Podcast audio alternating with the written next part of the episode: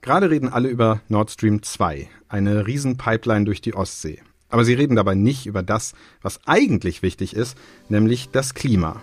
Und warum das so ist und was jetzt passieren muss, erfährst du in dieser Folge.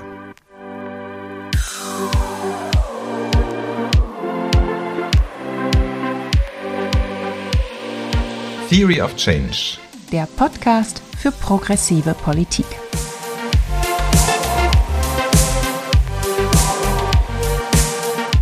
Hallo Chris. Hallo Katrin. Und hallo euch da draußen und willkommen zu einer neuen Folge von Theory of Change. Wir wollen auch heute wieder auf ein, ja, man könnte fast sagen, brandaktuelles Thema gucken. Absolut. Ähm, allerdings aus einer ja, etwas anderen Perspektive. Bevor wir jetzt in äh, unsere aktuelle Diskussion einsteigen, wollen wir aber noch kurz auf ein Event hinweisen, was im März ansteht und was so ein bisschen einzahlt auf ein Thema, mit dem wir uns schon lange beschäftigen, nämlich wie machen wir eigentlich die Bundestagswahl zur Klimawahl. Und äh, das hier ist der offizielle Aufruf an alle, die Lust haben, sich auch mit diesem Gedanken auseinanderzusetzen. Im März veranstaltet Campact nämlich ein Hackathon Neustart Klima, bei dem es genau darum gehen soll, Ideen dazu zu entwickeln, wie wir die Wahl zur Klimawahl machen. Genau, und wir wollen, dass Leute aus der ganzen Bewegung, Kreative, Techies, ähm, alle Leute, die irgendwie gute Ideen haben, daran teilnehmen und sich gemeinsam überlegen, was kann man an witzigen Sachen machen, um das Thema in die Medien zu bringen, wie kann man Parteien vor sich hertreiben. All das sich ähm, überlegen, zusammen mit hunderten anderen. Äh, und am Ende winkt auch ein Preisgeld, was dann ähm, von einer Jury vergeben wird. Und dann kann man mit dem Geld die Idee auch gleich umsetzen. Genau, da sitzen dann so Leute wie Luisa Neubauer zum Beispiel und auch unser Geschäftsführer Christoph Bautz und gucken, welche Projekte besonders förderungswürdig sind. Für alle, die Lust haben, sich darüber zu informieren und mitzumachen und Ideen zu entwickeln oder vielleicht auch schon Ideen haben, ihr findet alle Infos auf der Website neustartklima2021.de. Und den Link gibt es natürlich auch in den Show Notes. So, dann kommen wir doch jetzt zu unserem eigentlichen Thema, Katrin. Wir wollen über Nord Stream 2 reden, was ja auch gerade viel in den Medien ist. Ja, man kommt eigentlich gar nicht dran vorbei. Ich habe das Gefühl, äh, akut ist es so, ich schalte das Radio ein und irgendjemand kommentiert, was da eigentlich gerade abgegangen ist. Das hat ja damit zu tun, dass es jetzt jüngst Enthüllungen gab, nochmal über Zahlungen von Olaf Scholz an die USA. Aber ich will gar nicht vorgreifen. Vielleicht gucken ja. wir einmal ganz kurz drauf, was ist eigentlich Nord Stream 2, bevor wir jetzt in Medias Res gehen. Ja, Nord Stream 2 ist ähm, die sozusagen zweite Pipeline, die äh, durch die Ostsee von Russland nach Deutschland verlegt werden soll, um Erdgas äh, zu transportieren. Und sie ist auch eigentlich schon fast fertig. Genau, du hast gerade schon gesagt, es ist die zweite, was ich noch ganz interessant finde. Also es gibt ja schon eine und dieses aktuelle Projekt, die jetzt parallel zur Nord Stream 1 läuft, ist eine, die sich zu 100 Prozent in der Hand von Gazprom, also dem russischen Energiegiganten, befindet. Ich glaube, 95 Prozent sind ungefähr fertiggestellt. Es fehlt mhm. noch sozusagen das letzte Stück, äh, um jetzt die Verbindung herzustellen. Und obwohl dieser Bau schon so weit fortgeschritten ist, gibt es eigentlich seit der 2016 begonnen wurde, immer wieder Diskussionen, Kritik an dem Projekt und jetzt ganz aktuell ja auch verstärkt den Ruf, den Bau noch zu stoppen. Ja, und wir haben gedacht, eigentlich ist das doch auch ein Thema, was wir bei Campact gut als eine Kampagne machen könnten, weil immerhin geht es da um Menschenrechtsverletzungen in Russland, es geht um irgendwie Pipeline-Bau durch Naturschutzgebiete oder Naturschutzgebiete ist aber sozusagen durch die Natur, muss man sagen. Ähm, und es geht letztlich ja auch um Erdgas und damit ums Klima. So, also warum nicht da eine Kampagne machen? Aber so einfach war das leider nicht. Ich muss vielleicht dazu sagen, wenn wir uns bei Camping über ein Thema Gedanken machen, dann ist für uns natürlich auch wichtig zu wissen, wie denken eigentlich unsere UnterstützerInnen über dieses Thema. Und wir machen das, indem wir zum Beispiel per Mail auch Leute fragen und sagen, wir denken gerade über dieses Thema nach und haben das Gefühl, dazu könnten wir doch eigentlich mal was machen. Was haltet ihr denn davon? Und bei Nord Stream 2 war das echt interessant, was wir da an Rückmeldungen bekommen haben. Ähm, oft ist es so, dass Leute einfach eher so sagen, ja, finde ich gut, könnt ihr machen oder sagen dann auch gar nichts dazu. In diesem Fall hagelte es Kritik. Ja, wir haben, also bei uns heißt das sogenannte Nein-Klicks, also wenn Leute klicken Nein, das, äh, dazu sollt ihr keine Kampagne machen, die waren extrem hoch. Ähm, und wir hatten insgesamt so das Gefühl, okay, damit wir hier wirklich Schlagkraft entwickeln können und was bewegen können, brauchen wir eigentlich viel mehr Unterstützung und Begeisterung. Und woran liegt das bloß? Ähm, und diese Frage wollen wir heute erörtern und gucken, was man trotzdem vielleicht machen kann. Und es ist vielleicht ganz gut an dieser Stelle auch nochmal klar zu sagen, wir sind der Meinung, bei Nord Stream geht es im Grunde genommen um ein Klimaverbrechen. Diese Pipeline sollte nicht gebaut werden. Und Während es für uns ganz klar ist, haben wir das Gefühl, es gibt verschiedene Diskurse und Gründe, die das so ein bisschen verdecken, die es vielleicht auch schwierig machen, in Diskussionen darüber zu kommen. Und die wollen wir uns gleich genauer angucken. In einem zweiten Teil soll es dann auch noch darum gehen, wie wir daran was verändern können und vielleicht doch aktiv werden können. Dann fangen wir damit doch an.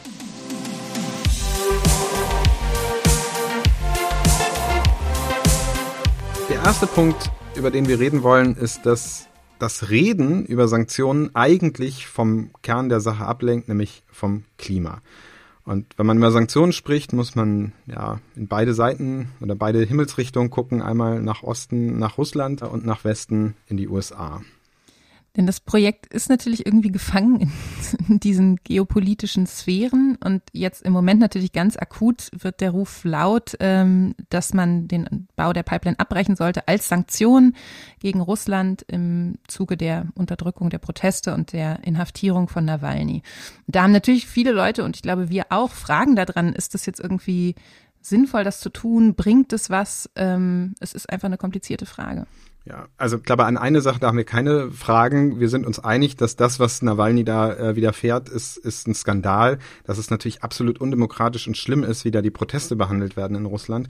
Nur, dass man sich schon die Frage stellen muss, ähm, bringen denn jetzt Sanktionen über so eine Pipeline was? Weil ähm, wir, glaube ich, eigentlich wissen so aus der Geschichte, dass Sanktionen immer nur dann was bringen, wenn es um wirklich kleinere Sachen geht und bei ganz großen hochpolitischen Fragen, und ich glaube, Nawalny ist inzwischen so eine hochpolitische Frage, ist es total schwer, ein Riesenland wie Russland äh, jetzt mit Sanktionen zu irgendwas bewegen zu wollen. Und dann stellt sich auch die Frage, gut, und wenn Nawalny wieder frei ist, bauen wir die Pipeline dann weiter? Hm. Die Sanktions Thema überschattet ja Nord Stream 2 aber auch schon eine ganze Weile, auch schon vor Nawalny, weil es ja konkrete Sanktionen auch gegen das Projekt schon gibt. Und damit wechseln wir jetzt vielleicht nochmal die Hemisphäre, denn es gibt ja äh, seit geraumer Zeit Sanktionen der USA gegen dieses Projekt. Und das ist, glaube ich, auch so eine Motivation, die es für viele Leute nochmal kompliziert macht und eben eher dazu bringt zu sagen, nee, wir müssen doch an diesem Projekt festhalten, denn wenn wir jetzt irgendwie das Projekt verhindern, dann werden wir irgendwie, setzen wir nur die aggressive US-Außenpolitik um und ähm, das sollte sozusagen auch vermieden werden. Ja, wir machen das Geschäft der Amerikaner. Das ist doch letztlich der Vorwurf, der da drin steckt und den ich ähm, auch oft zu hören kriege, weil die halt ein Interesse haben, ähm, ihr Fracking-Gas nach Europa über Schiffe zu transportieren. Ähm, und wenn wir jetzt Nord Stream 2 verhindern, dann öffnen wir quasi denen äh, die Tür ähm, für ihre Fracking-Gas-Transporte.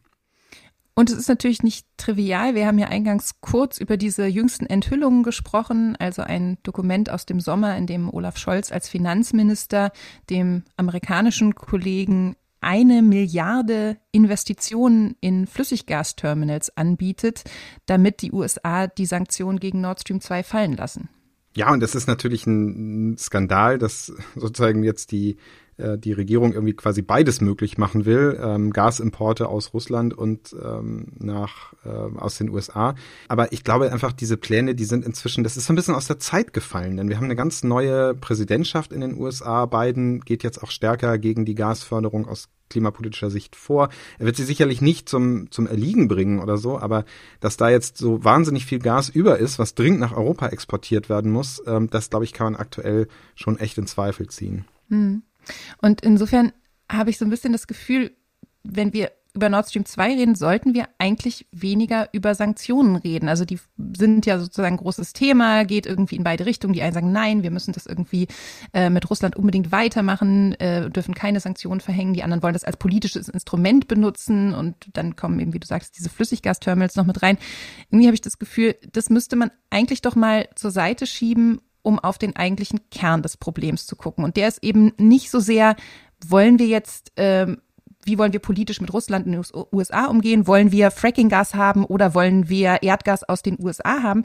Sondern letztendlich müsste ich sagen, wir wollen beides eigentlich nicht ja. haben, denn um was es hier geht, ist die Frage, wie wollen wir in den nächsten 10, 20, 30 Jahren eigentlich unsere Energie denken, damit wir unsere Klimapolitik eigentlich Paris-kompatibel umsetzen können. Ja, und dann kommt, bringt uns das zu der nächsten Frage, wie viel Gas brauchen wir denn eigentlich? Also ist das überhaupt nötig, so viel Gas zu haben, oder können wir nicht für die Klimapolitik darauf verzichten?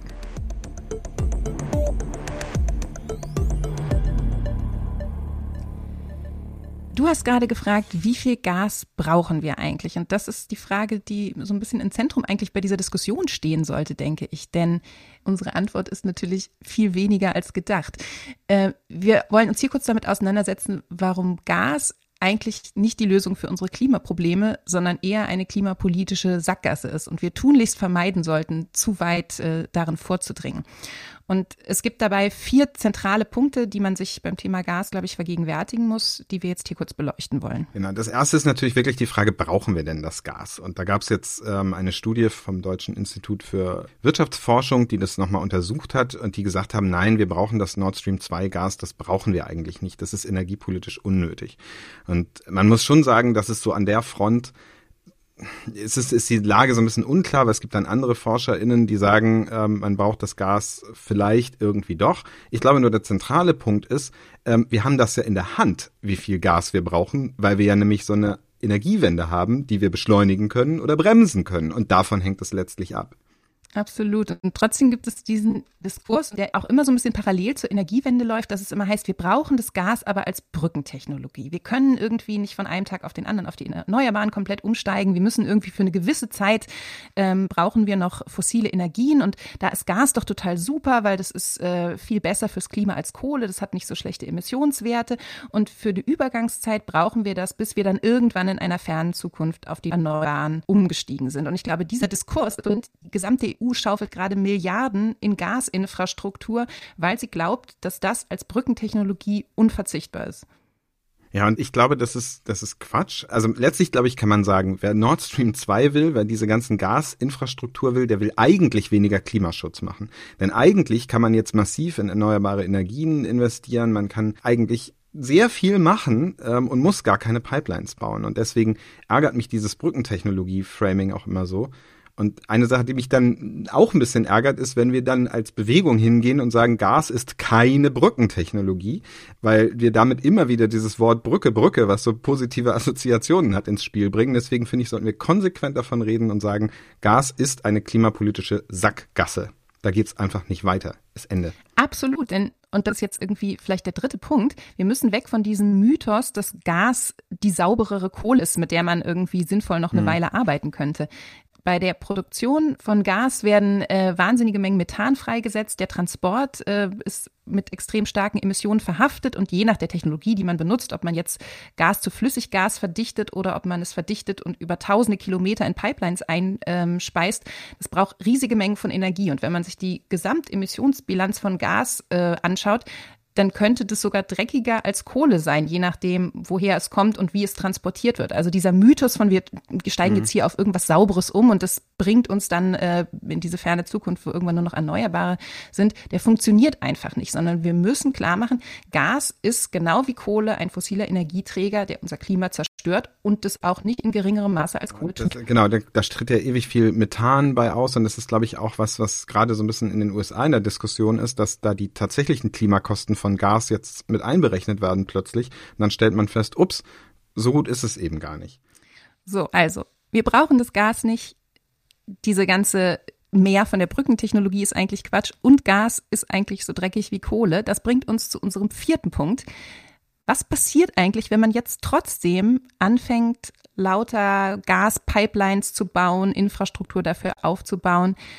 Man macht sich von diesem Gas letztendlich abhängig und zwar auf Jahrzehnte, denn solche großen Infrastrukturprojekte müssen sich ja amortisieren und die werden dann auch genutzt werden. Ja, das ist der sogenannte Lock-in-Effekt. Das liest man ja ab und zu mal, dass wir uns dann einfach sozusagen festlegen jetzt auf eine Technologie für weitere Jahrzehnte. Und das erlebt, also hört man ja auch ab und zu in dieser Nord Stream 2 Diskussion. Und dann kriegt man immer dieses absurde Argument serviert. Ja, ja, da, da wird dann später Wasserstoff, grüner Wasserstoff wird dann dadurch diese Leitung pro, äh, transportiert. Und da denke ich so jetzt grüner Wasserstoff Wasserstoff aus Russland, seriously, das ist euer Ernst? Also das glaubt ihr doch wohl selber nicht. So, dass man, glaube ich, schon abschließend sagen muss, ähm, Gas ist eine klimapolitische Sackgasse. Die ganze Diskussion darum, die macht es manchmal kompliziert, aber eigentlich ist die Sache so einfach. Gas ist ein fossiler Energieträger, der fast so dreckig ist wie Kohle und deswegen darf man solche Pipelines heutzutage genauso wenig bauen wie Autobahnen oder neue Kohlekraftwerke. Und die Frage ist, wenn wir bei dieser Schlussfolgerung ankommen, wie machen wir eigentlich damit weiter? Was heißt das für die Parteien, die sich jetzt zur Nord Stream 2 verhalten? Was heißt das auch für uns als Bewegung? Da würde ich gerne mit dir auch nochmal drauf gucken, Chris. Dann lass uns das tun.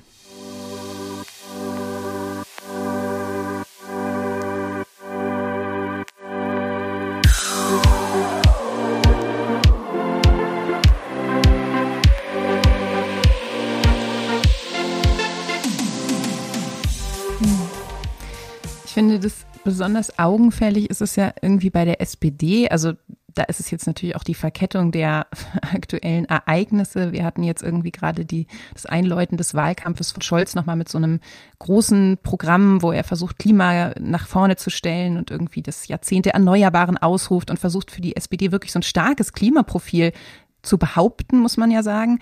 Ähm, und da fährt dieses Projekt ziemlich in die Parade. Also gerade ja. durch diese unglückliche Verkettung mit diesem Brief, der jetzt gerade bekannt geworden ist, dass er irgendwie mit Milliarden da Gasinfrastruktur finanzieren will. Also ich das ist doch auch irgendwie ein unglaublicher Vorgang. Ich finde, man muss das nochmal deutlich machen. Der macht halt, der verspricht eine Milliarde Steuergeldern für, für US-Fracking-Gas, verspricht er den USA, ohne auch nur den Haushaltsausschuss des Bundestages gefragt zu haben, die ja eigentlich das Haushaltsrecht haben. Woher will er das Geld nehmen? Das ist einfach irgendwie irre. Das ist auf jeden Fall skandalös und wie gesagt, vom Timing her finde ich wiederum auch ganz interessant, weil es die SPD da jetzt gerade auch in besondere Bedrängnis bringt. Das ist natürlich jetzt auch nicht äh, Scholz alleine, der sich das ausgedacht hat, sondern da ist äh, natürlich die Bundesregierung sicherlich ja. in Gesamthaftung zu nehmen. Aber für ihn ist das Timing jetzt natürlich extrem unglücklich. Und das ist, finde ich, aber auch nicht ganz untypisch für die SPD. Ich meine, ein ähnliches Fettnäpfchen hat sich da ja gerade Manuela Schwesig ja. geleistet, äh, Ministerpräsidentin von Mecklenburg-Vorpommern, die, die natürlich ein Interesse daran hat, diese Pipeline zu bauen und die jetzt mit einer anderen Wolte versucht, diese US-Sanktionen zu umgehen. Darum ging es ja auch bei, äh, bei Scholz. In Mecklenburg-Vorpommern wurde jetzt gerade eine Klima- und Umweltstiftung eingerichtet, die, und das ist der Witz, das Ziel hat, äh, den Bau von Nord Stream 2 zu ermöglichen. Die darf nämlich gewerblich tätig sein und darf jetzt zum Beispiel irgendwelche Ersatzteile und Maschinen anschaffen, damit äh, irgendwie diese Pipeline gebaut werden kann, ohne dass amerikanische Sanktionen gegen Unternehmen verhängt werden können. Und das muss sich einer erstmal ausdenken, dass man versucht, eine Pipeline zu bauen mit Hilfe einer Klimastiftung. Das äh, ist ein ziemliches Eigentor, finde ich. Ja, und nicht nur die SPD hat sich jetzt so einen ähm, ziemlich peinlichen Move erlaubt mit so einer Umweltstiftung, auch äh, eine andere linke Partei, nämlich äh, die Linke, hat sich ja, ziemlich absurde Statements ähm, erlaubt. Ich habe letzte Woche ein Interview mit Dietmar Bartsch, dem Fraktionsvorsitzenden der Linken, gelesen, in dem er sagt, nee, man sollte das doch jetzt wirklich mal weiterbauen, diese Pipeline, weil was wäre das für eine Umweltsünde, wenn man so 95 Prozent dieser Pipeline irgendwo unten äh, in der Ostsee liegen lässt? Das wäre doch, das wäre doch wirklich Vermüllung der Meere ähm, und sozusagen deswegen muss man die jetzt zu Ende bauen. Also das ist ja auch wieder so ein absolut irrsinnig vorgeschobenes Umweltschutzargument. Ja, und es ist natürlich ganz interessant, weil jetzt an so einem konkreten Projekt sich dann auch mal äh, dieser Anspruch beweisen kann der Linkspartei, die ja wirklich versucht, sich jetzt bundespolitisch auch ziemlich scharf beim Klima immer mal wieder aufzustellen. Und da gab es ja auch durchaus Konflikte innerhalb der Partei, jetzt zum Thema Kohleausstieg mhm. beispielsweise mhm. oder so, wo sie sich wirklich um progressives äh, Profil bemüht. Aber hier, das ist jetzt so ein bisschen wie so ein Litmus-Test, da kommt die Pipeline äh, nach Russland und da wird es dann wieder schwierig. Ja, und ich finde das deswegen auch interessant, weil ähm, wir haben ja viel über den Dannenröder Wald auch gesprochen hier im Podcast und äh, da war die Linkspartei sehr, sehr doll dabei, die Grünen zu kritisieren und wie ich finde auch zu Recht. Aber hier sieht man, es ist echt schwierig durch die Parteilandschaft hinweg, denn auch hier zeigt die Linkspartei Verständnis für ein absolut klimaschädliches Projekt und wirbt letztlich dafür. Und damit sind wir, finde ich, wieder bei unserem Punkt, den wir schon mal gemacht haben hier im Podcast. Infrastruktur ist Klimapolitik zum Anfassen. Das ist ein Test. Und daran kann man erkennen, wie ernst sie ihre Programmatik wirklich nehmen. Genau, und einerseits ist es eben so, dass mit so einer Entscheidung für eine Pipeline oder für eine Autobahn natürlich eine Entscheidung für die nächsten Jahrzehnte getroffen wird, aber es ist eben eine Entscheidung, die im Hier und Jetzt getroffen wird und wo man jetzt entscheiden kann, diese Pipeline nicht zu bauen und damit auch eine Richtung vorzugeben, die die Energiewende und die Klimapolitik in diesem Land nehmen könnte. Ja, wir können also sagen, ähm, die Glaubwürdigkeit von SPD und Linken in der Klimapolitik wird durch diese Pipeline massiv angekratzt. Und ja, das bringt uns dann ja eigentlich zu dem Punkt, was können wir als Bewegung denn jetzt tun, um diese Chance auch zu nutzen, um beide Parteien da vielleicht zu einer konsequenteren Klimahaltung zu bringen?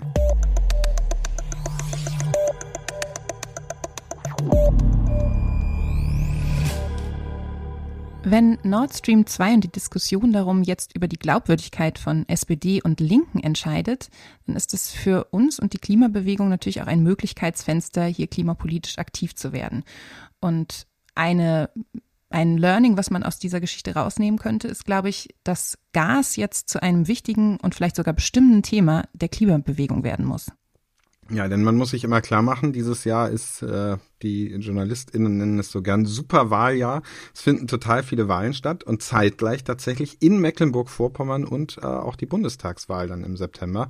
Und ich glaube, an beiden Wahlen kann man so ein bisschen ansetzen und das zum Thema machen. Und das ist ja, ähm, auf Bundesebene haben wir schon gesehen, dass die SPD sehr stark auf das Klimathema versucht zu gehen und sich jetzt hier auch beweisen muss und man sie da auch so ein bisschen beim Wort nehmen und ein bisschen prügeln kann, wenn sie sich da jetzt nicht anders verhält.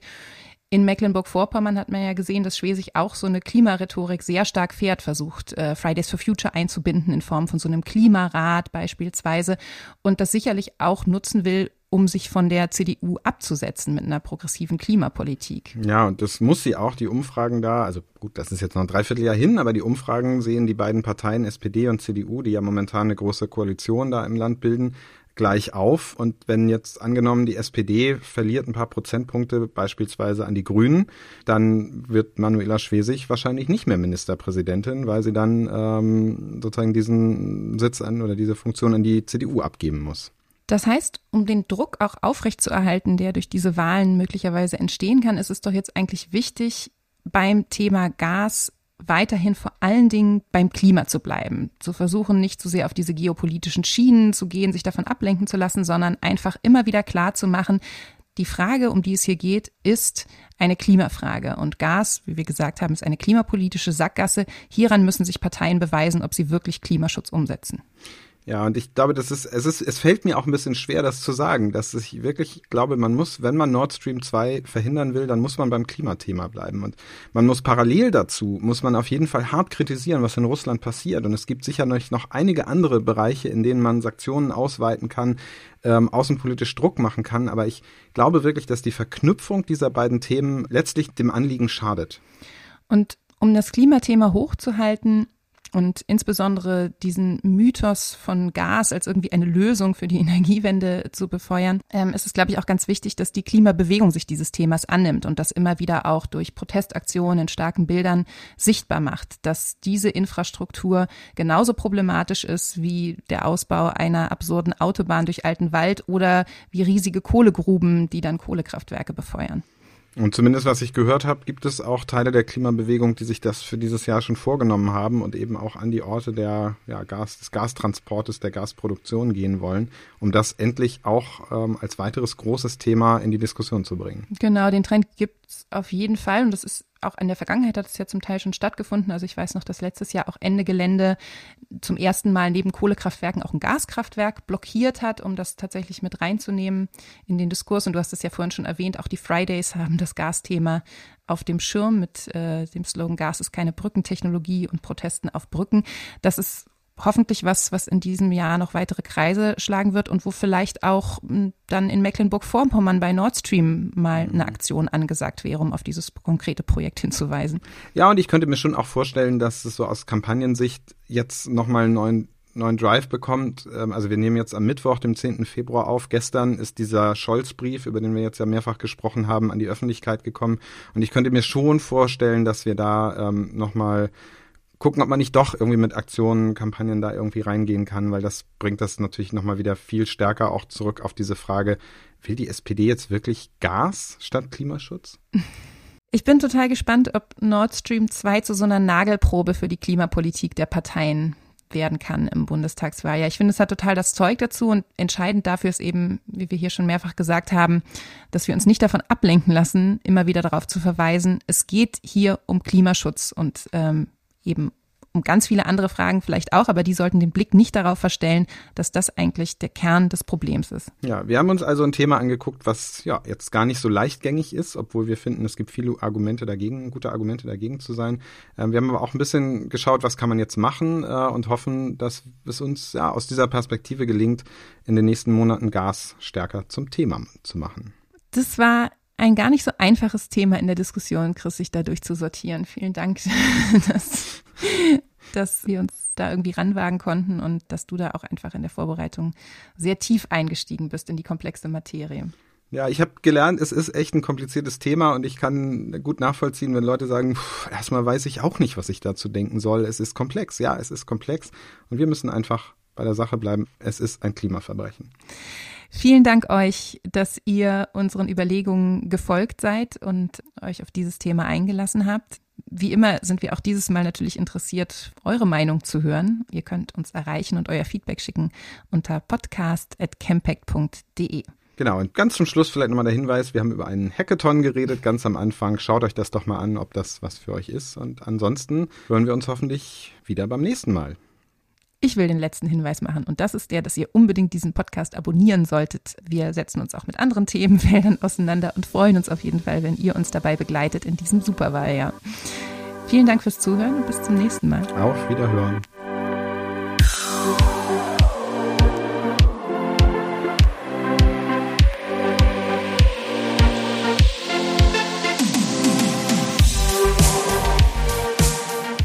Theory of Change ist der Podcast von Campact, der Bürgerinnenbewegung für progressive Politik. Die Redaktion hätten Chris Medmann und Katrin Beushausen und die Produktion macht Studio Lärm.